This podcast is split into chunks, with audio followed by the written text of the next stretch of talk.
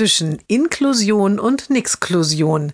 Jeden Montag eine neue Geschichte im Blog von Kirsten mal zwei. Heute die Familie fährt U-Bahn. Die Mutter steht mit dem Jungen im Gang. Er ist noch ganz klein und liegt im Kinderwagen. Seine beiden großen Brüder sitzen neben zwei älteren Damen. Die Damen unterhalten sich sehr nett mit ihnen. Als sie aussteigen müssen, zeigt eine der Damen auf den Kinderwagen und sagt zur Mutter, na, da haben Sie jetzt aber hoffentlich ein Mädchen drin. Die Mutter lacht, nein, auch ein Jungen.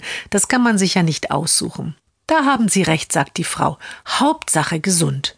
Dann schaut sie in den Kinderwagen. Dann sagt sie nichts mehr, sie murmelt nur noch etwas. Sie zieht die andere Dame mit sich und beide steigen sehr schnell aus.